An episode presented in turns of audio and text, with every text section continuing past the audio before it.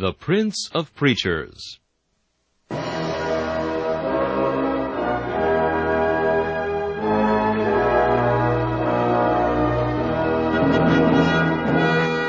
Charles Haddon Spurgeon has been called England's greatest contribution to the spread of the gospel in the 19th century. One of his contemporaries said that the chief secret of Spurgeon's attractiveness was the fact that, in every sermon, no matter what the text or the occasion, he explained the way of salvation in simple terms. Spurgeon's messages remain one of the great treasure houses of Christian literature, still bringing the light of the gospel and the comfort of the scriptures to hungry souls long after the preacher has passed into glory. This is Charles Kelsch inviting you to listen to a message from the Prince of Preachers.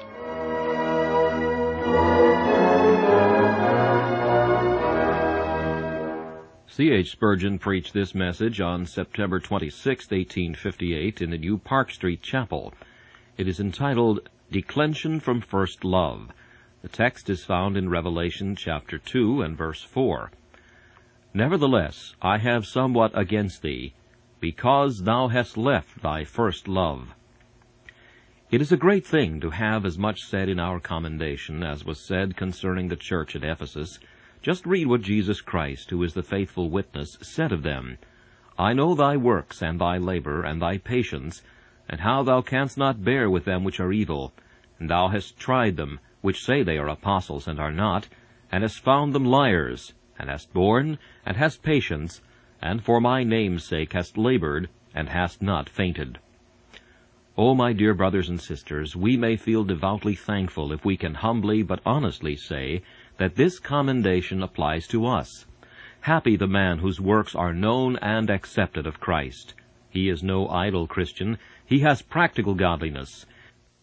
He seeks by works of piety to obey God's whole law, by works of charity to manifest his love to the brotherhood, and by works of devotion to show his attachment to the cause of his Master. I know thy works. Alas, some of you cannot get so far as that. Jesus Christ himself can bear no witness to your works, for you have not done any. You are Christians by profession, but you are not Christians as to your practice. I say again, happy is that man to whom Christ can say, I know thy works. It is a commendation worth a world to have as much as that said of us. But further, Christ said, and thy labor. This is more still. Many Christians have works, but only few Christians have labor. There were many preachers in Whitefield's day that had works, but Whitefield had labor. He toiled and travailed for souls. He was in labors more abundant. Many were they in the apostles' days who did works for Christ, but preeminently the apostle Paul did labor for souls. It is not work merely, it is anxious work. It is casting forth the whole strength and exercising all the energies for Christ. Could the Lord Jesus say as much as that of you, I know thy labor? No. He might say, I know thy loitering, I know thy laziness, I know thy shirking of the work, I know thy boasting of what little thou dost, I know thine ambition to be thought something of when thou art nothing. But ah, friends, it is more than most of us dare to hope that Christ could say, I know thy labor. But further, Christ says, I know thy patience. Now there be some that labor, and they do it well. But what does hinder them? They only labor for a little season, and then they cease to work and begin to faint. But this church had labored on for many years. It had thrown out all its energies, not in some spasmodic effort, but in a continual strain and unabated zeal for the glory of God. I know thy patience. I say again, beloved, I tremble to think how few of this congregation could win such praise as this. I know thy works, and thy labor, and thy patience, and how thou canst not bear them which are evil. The thorough hatred which the church had of evil doctrine, of evil practice, and its corresponding intense love for pure truth and pure practice, in that I trust some of us can bear a part. And thou hast tried them which say they are apostles and are not, and hast found them liars. Here too I think some of us may hope to be clear. I know the difference between truth and error.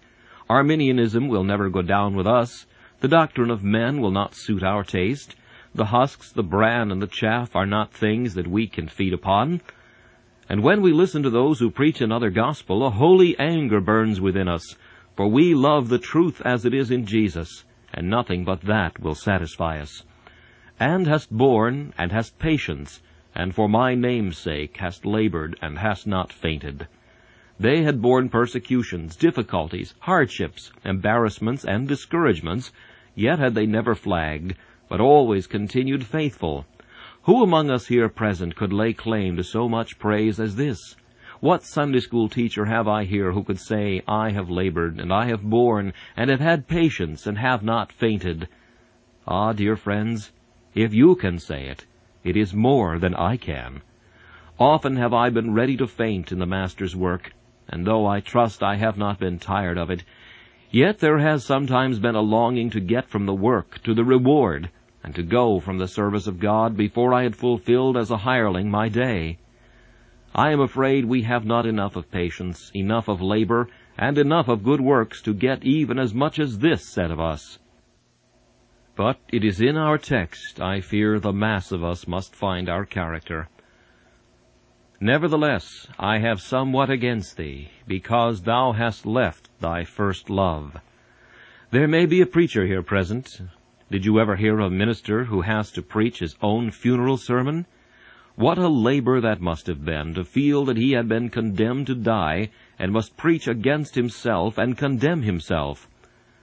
I stand here tonight not in that capacity, but in one somewhat similar, I feel that I who preach shall this night condemn myself, and my prayer before I entered this pulpit was, that I might fearlessly discharge my duty, that I might deal honestly with my own heart, and that I might preach, knowing myself to be the chief culprit, and you each in your measure to have offended in this respect, even though none of you so grievously as I have done. I pray that God the Holy Spirit, through His renewings, may apply the Word not merely to your hearts, but to mine, that I may return to my first love, and that you may return with me. In the first place, what was our first love?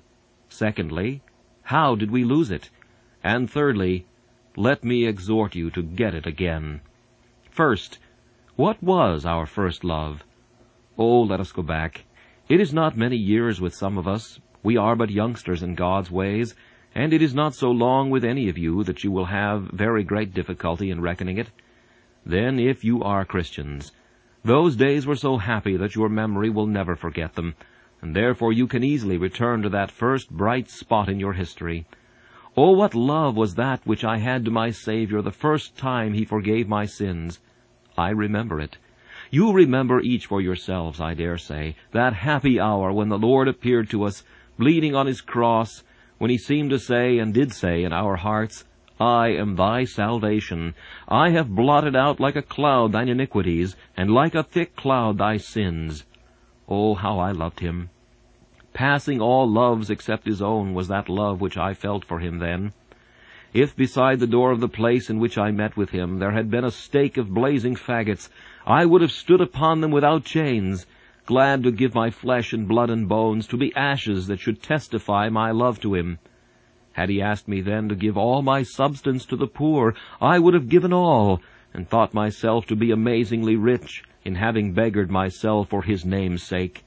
Had he commanded me then to preach in the midst of all his foes, I could have said, There's not a lamb amongst thy flock I would disdain to feed, there's not a foe before whose face I'd fear thy cause to plead. I could realize then the language of Rutherford when he said, being full of love to Christ once upon a time in the dungeon of Aberdeen, O my Lord, if there were a broad hell betwixt me and thee, if I could not get at thee except by wading through it, I would not think twice, but I would plunge through it all, if I might embrace thee and call thee mine. Now it is that first love that you and I must confess, I am afraid, we have in a measure lost. Let us just see whether we have it. When we first loved the Savior, how earnest we were. There was not a single thing in the Bible that we did not think most precious. There was not one command of His that we did not think to be like fine gold and choice silver. Never were the doors of his house open without our being there. If there were a prayer meeting at any hour in the day, we were there. Some said of us that we had no patience, we would do too much, and expose our bodies too frequently. But we never thought of that. Do thyself no harm was spoken in our ears, but we would have done anything then. Why, there are some of you who cannot walk to the music hall on a morning. It is too far. When you first joined the church, you would have walked twice as far. There are some of you who cannot be at the prayer meeting. Business will not permit. Yet when you were first baptized, there was never a prayer meeting from which you were absent. It is the loss of your first love that makes you seek the comfort of your bodies instead of the prosperity of your souls. Many have been the young Christians who have joined this church, and old ones too, and I have said to them, Well, have you got a ticket for a seat? No, sir. Well, what will you do? Have you got a preference ticket? No, I cannot get one. But I do not mind standing in the crowd an hour or two hours. I will come at five o'clock so that I can get in. Sometimes I don't get in, sir, but even then I feel that I have done what I ought to do in attempting to get in. Well, but I've said you live five miles off, and there is coming and going back twice a day. You cannot do it. Oh, sir, they have said, I can do it. I feel so much the blessedness of the Sabbath, and so much the enjoyment of the presence of the Savior. I have smiled at them. I could understand it, but I have not felt it necessary to caution them. And now their love is cool enough. That first love does not last half so long as we could wish. Some of you stand convicted even here. You have not that blazing love, that burning love, that ridiculous love, as the worldling would call it, which is, after all, the love to be most coveted and desired. No, you have lost your first love in that respect. Again, how obedient you used to be. If you saw a commandment, that was enough for you. You did it. But now you see a commandment, and you see profit on the other side. And how often do you dally with the profit, and choose the temptation, instead of yielding an unsullied obedience to Christ? Again, how happy you used to be in the ways of God. Your love was of that happy character that you could sing all the day long. But now your religion has lost its luster. The gold has become dim. You know that when you come to the sacramental table, you often come there without enjoying it. There was a time when every bitter thing was sweet. Whenever you heard the word, it was all precious to you. Now you can grumble at the minister. Alas, the minister has many faults. But the question is whether there has not been a greater change in you than there has been in him. Many there are who say, I do not hear Mr. So-and-so as I used to, when the fault lies in their own ears. Oh, brethren, when we live near to Christ and are in our first love, it is amazing what a little it takes to make a good preacher to us. Why, I confess I have heard a poor, illiterate, primitive Methodist preach the gospel, and I felt as if I could jump for joy all the while I was listening to him. And yet he never gave me a new thought, or a pretty expression, nor one figure that I could remember. But he talked about Christ, and even his common things were to my hungry spirit like dainty meats. And I have to acknowledge, and perhaps you have to acknowledge the same, that I have heard sermons from which I ought to have profited, but I might have been thinking of the man's style, or some little mistakes in grammar, when I might have been holding fellowships with Christ in and through the ministry, I have, instead thereof, been getting abroad in my thoughts even to the ends of the earth. And what is the reason of this, but that I have lost my first love? Again, when we were in our first love, what would we do for Christ? Now, how little will we do. Some of the actions which we performed when we were young Christians, but just converted, when we look back upon them, seem to have been wild and like idle tales. You remember when you were a lad and first came to Christ, you had half a sovereign in your pocket. It was the only one you had, and you met with some poor saint and gave it all away. You did not regret that you had done it. Your only regret was that you had not a great deal more, for you would have given all. You recollected that something was wanted for the cause of Christ. Oh, we could give anything away when we first loved the Savior. If there was a preaching to be held five miles off, and we could walk with the lay preacher to be a little comfort to him in the darkness, we were off. If there was a Sunday school, however early it might be, we would be up so that we might be present. Unheard of feats, things that we now look back upon with surprise, we could perform them. Why cannot we do them now? Do you know there are some people who always live upon what they have been? I speak very plainly now. There is a brother in this church who may take it to himself. I hope he will. It is not very many years ago since he said to me, when I asked him why he did not do something, Well, I have done my share. I used to do this, and I have done the other. I have done so and so. Oh, may the Lord deliver him and all of us from living on has-beens. It will never do to say we have done a thing. Suppose for a solitary moment the world should say, I have turned round. I will stand still. Let the sea say, I have been ebbing and flowing low these many years. I will ebb and flow no more. Let the sun say, I have been shining, and I have been rising and setting so many days. I have done this enough to earn me a goodly name. I will stand still. And let the moon wrap herself up in veils of darkness and say, I have illuminated many a night, and I have lighted many a weary traveler across the moors. I will shut up my lamp and be dark forever. Brethren, when you and I cease to labor, let us cease to live. God has no intention to let us live a useless life. But mark this, when we leave our first works, there is no question about our having lost our first love. That is sure. If there be strength remaining, if there be still power mentally and physically, if we cease from our office, if we abstain from our labors, there is no solution of this question which an honest conscience will accept, except this. Thou hast lost thy first love, and therefore thou hast neglected the first works. Ah, we were all so very ready to make excuse for ourselves. Many a preacher has retired from the ministry long before he had any need to do so. He has married a rich wife. Somebody has left him a little money, and he can do without it. He was growing weak in the ways of God, or else he would have said, My body with my charge lay down, and cease at once to work and live. And let any man here present who was a Sunday school teacher, and who has left it, who was a tract distributor, and who has given it up, who was active in the way of God, but is now idle, stand tonight before the bar of his conscience, and say whether he be not guilty of this charge which I bring against him, that he has lost his first love. I need not stop to say also that this may be detected in the closet as well as in our daily life. For when first love is lost, there is a want of that prayerfulness which we have. I remember the day I was baptized. I was up at three o'clock in the morning. Till six I spent in prayer, wrestling with God. Then I had to walk some eight miles, and started off and walked to the baptism. Why, prayer was a delight to me then. My duties at that time kept me occupied pretty well from five o'clock in the morning till ten at night, and I had not a moment for retirement, yet I would be up at four o'clock to pray.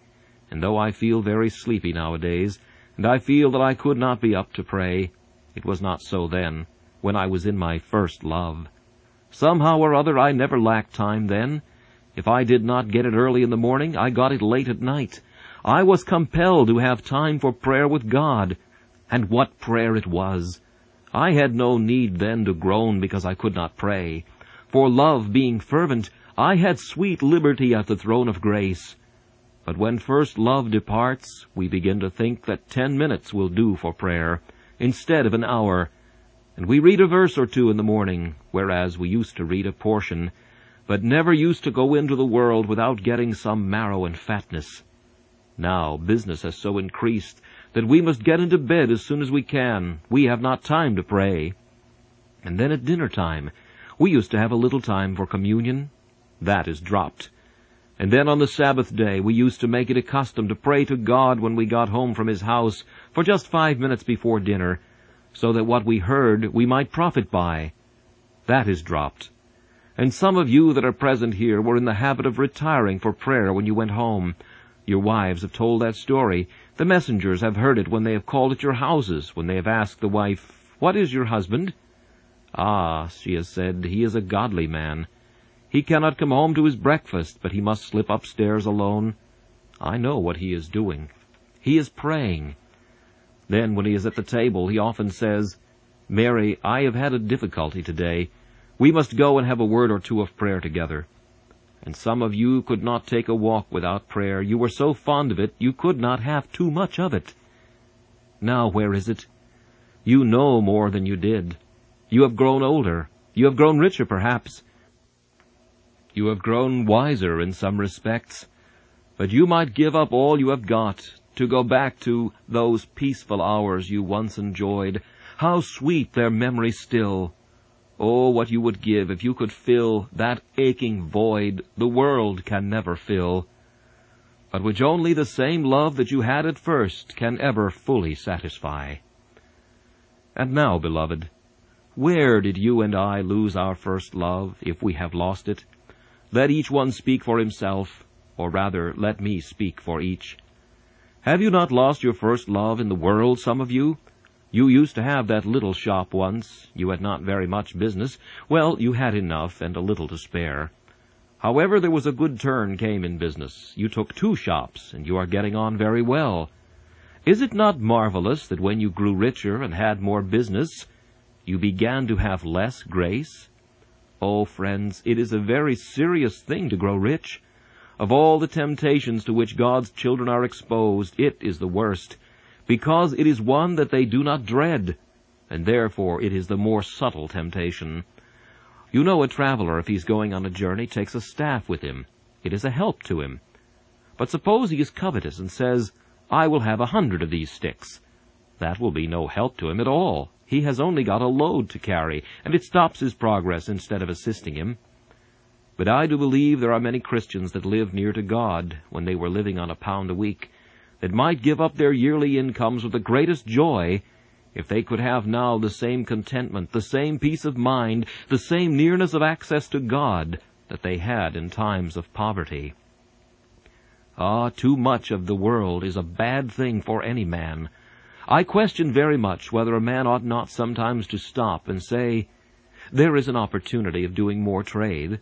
But it will require the whole of my time, and I must give up that hour I have set apart for prayer. I will not do the trade at all. I have enough, and therefore let it go. I would rather do trade with heaven than trade with earth. Again, do you not think also that perhaps you may have lost your first love by getting too much with worldly people? When you were in your first love, no company suited you but the godly, but now you have got a young man that you talk with, who talks a great deal more about frivolity, and gives you a great deal more of the froth and scum of levity than he ever gives you of solid godliness. Once you were surrounded by those that fear the Lord, but now you dwell in the tents of freedom, where you hear little but cursing. But, friends, he that carrieth coals in his bosom must be burned, and he that hath ill companions cannot but be injured. Seek, then, to have godly friends, that thou mayest maintain thy first love. But another reason. Do you not think that perhaps you have forgotten how much you owe to Christ? There is one thing that I feel from experience I am compelled to do very often, namely, to go back to where I first started. I, the chief of sinners, am, but Jesus died for me. You and I get talking about our being saints, we know our election, we rejoice in our calling, we go on to sanctification, and we forget the whole of the pit whence we were digged.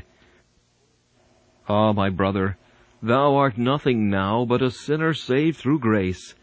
Remember what thou wouldst have been if the Lord had left thee. And surely then, by going back continually to first principles, and to the great foundation stone, the cross of Christ, thou wilt be led to go back to thy first love.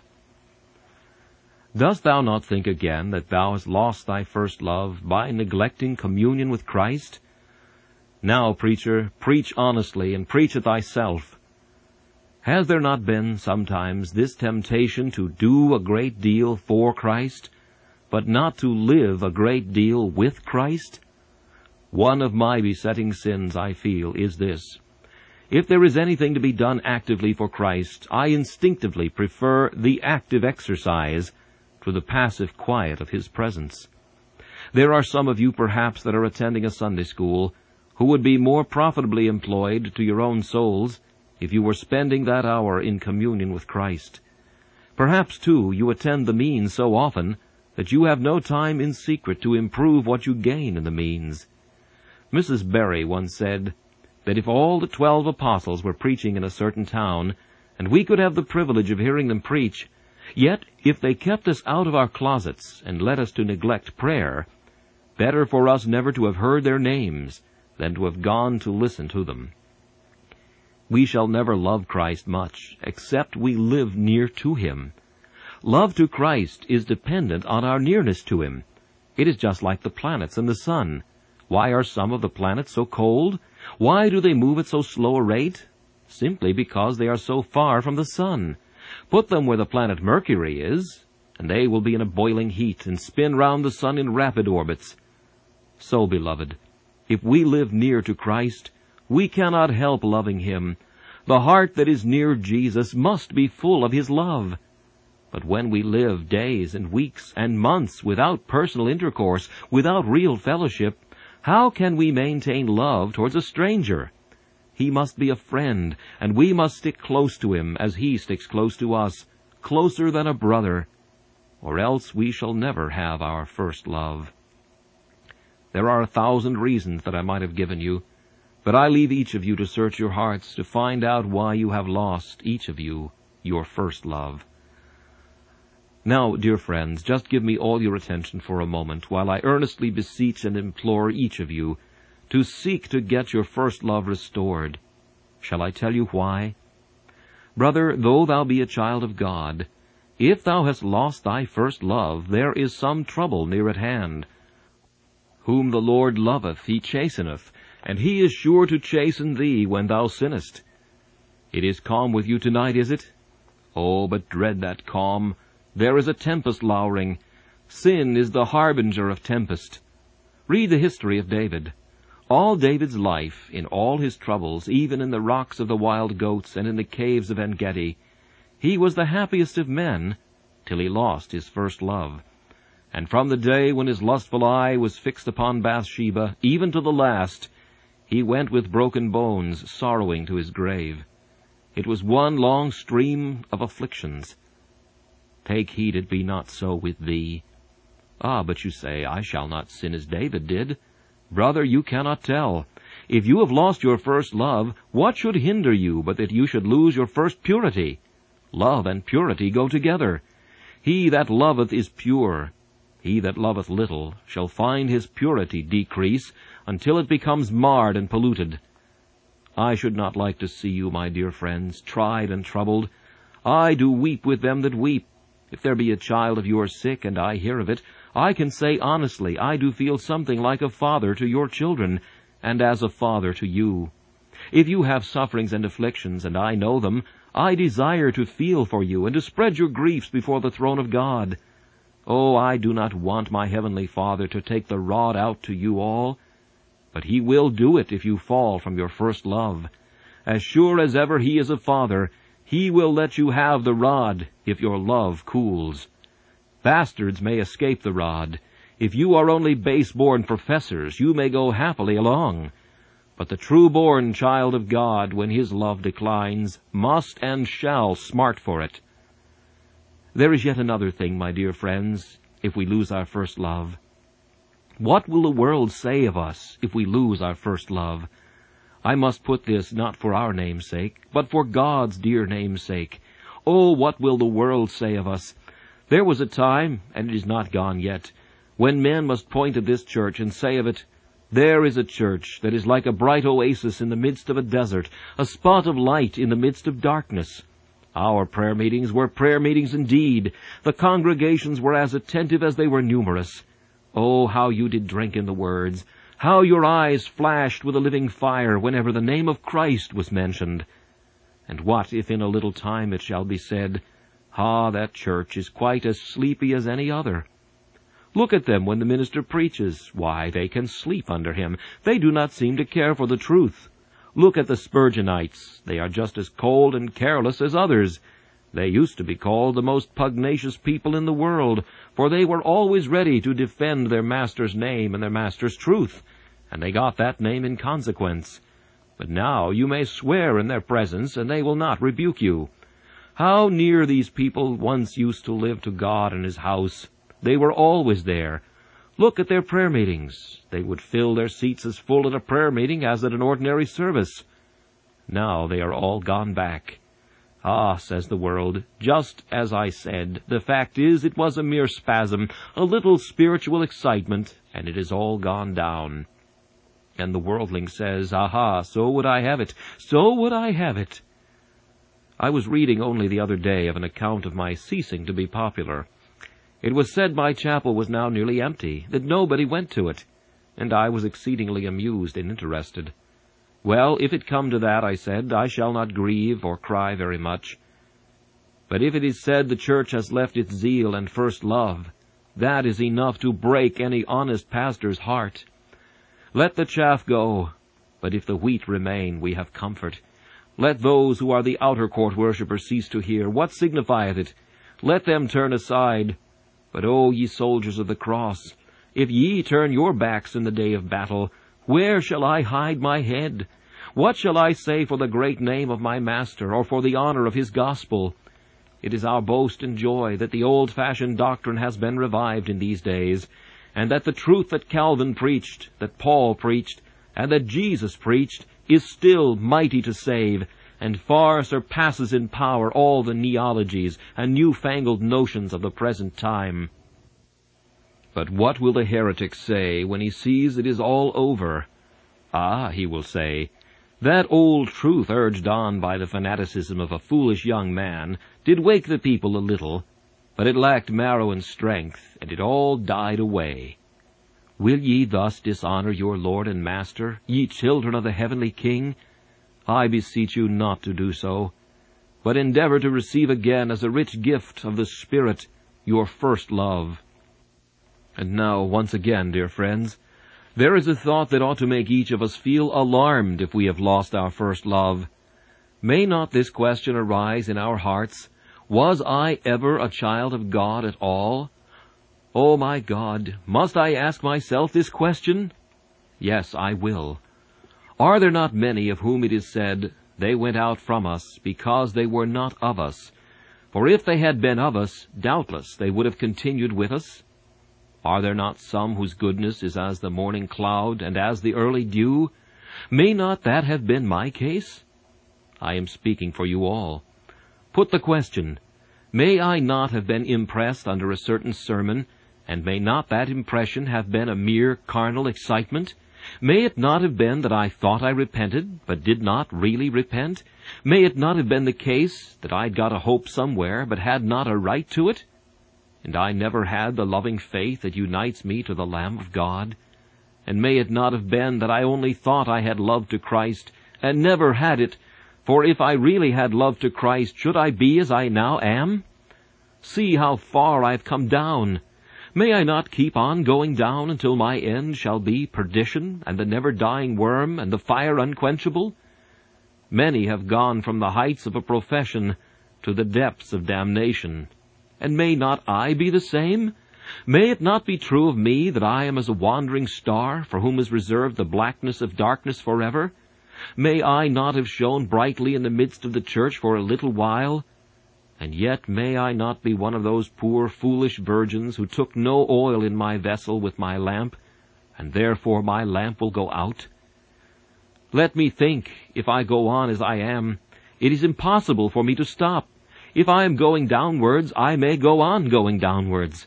And oh my God, if I go on backsliding for another year, who knows where I may have backslidden to? Perhaps into some gross sin. Prevent, prevent it by thy grace. Perhaps I may backslide totally. If I am a child of God, I know I cannot do that. But still, may it not happen that I only thought I was a child of God, and may I not so far go back that at last my very name to live shall go, because I always have been dead? Oh, how dreadful it is to think and to see in our church members who turn out to be dead members. If I could weep tears of blood, they would not express the emotion that I ought to feel and that you ought to feel. when you think that there are some among us that are dead branches of a living vine. Our deacons find that there is much of unsoundness in our members. I grieve to think that because we cannot see all our members, there are many who have backslidden. There is one who says, I joined the church, it is true, but I never was converted. I made a profession of being converted, but I was not, and now I take no delight in the things of God.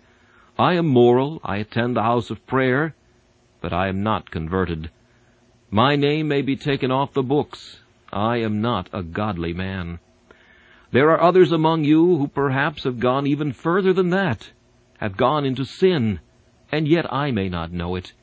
It may not come to my ears in so large a church as this. Oh, I beseech you, my dear friends, by him that liveth and was dead, let not your good be evil spoken of, by losing your first love. Are there some among you that are professing religion, and not possessing it? Oh, give up your profession, or else get the truth and sell it not. Go home, each of you, and cast yourselves on your faces before God, and ask Him to search you and try you, and know your ways, and see if there be any evil way in you, and pray that He may lead you in the way everlasting. And if hitherto you have only professed, but have not possessed, seek ye the Lord while he may be found, and call ye upon him while he is near. Ye are warned, each one of you. You are solemnly told to search yourselves, and make short work of it, and if any of you be hypocrites at God's great day, guilty as I may be in many respects, there is one thing I am clear of. I have not shunned to declare the whole counsel of God. I do not believe that any people in the world shall be damned more terribly than you shall, if you perish. For of this thing I have not shunned to speak, the great evil of making a profession without being sound at heart. No, I have gone so near to personality that I could not have gone further without mentioning your names. And rest assured, God's grace being with me, neither you nor myself shall be spared in the pulpit in any personal sin that I may observe in any one of you. But oh, do let us be sincere.